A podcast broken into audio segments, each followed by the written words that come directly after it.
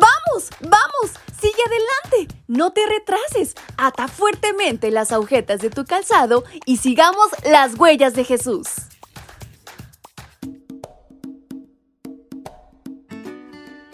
Hola, hola chicos y chicas, ¿cómo están en esta mañana? Su amiga Fabi les saluda y les da la más cordial bienvenida a este su devocional para menores y adolescentes.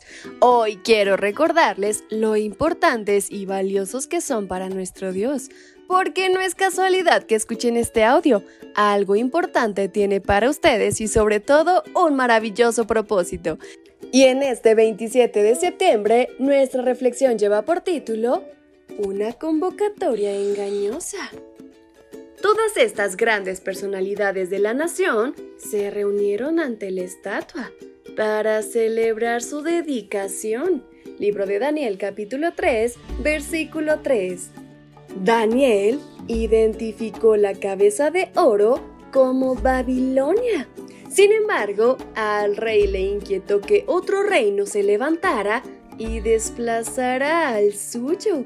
Así que mandó a construir una estatua semejante a la que había soñado, pero toda de oro.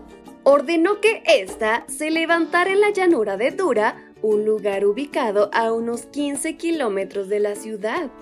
En ese evento estuvieron representados todos los niveles de autoridad.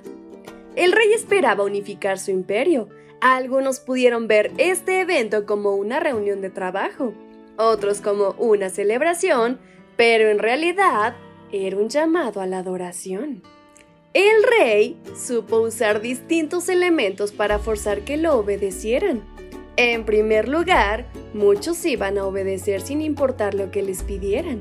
Buscaban estar en buenos términos con el rey y mantenerse en su puesto por más tiempo.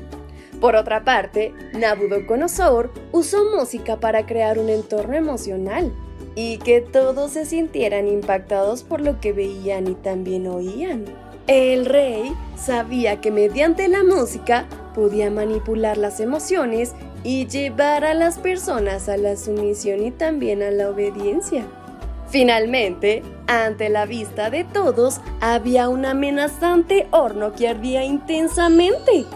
Esto como último recurso para aquellos que no les interesara sobrevivir en el ámbito político y no les gustara la música. Así, estos últimos podían ser inducidos a la adoración por un instinto de supervivencia. ¿Puedes imaginarlo? Lo que el rey no imaginó era que no iba a lograr que tres jóvenes obedecieran. Ellos permanecieron en la posición en la que ya estaban, de pie. No buscaron una crisis, no levantaron la mano para darse a conocer, tampoco perdieron el tiempo argumentando.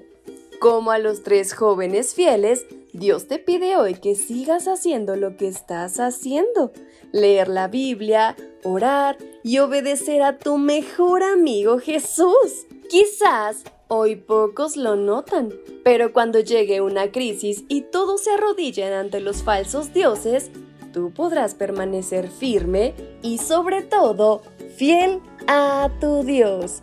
Espero que puedan atesorar estas palabras en su corazón, pero que sobre todo las lleven a la práctica. Su amiga Fabi les envía un fuerte abrazo y también un cariñoso saludo. ¡Hasta pronto!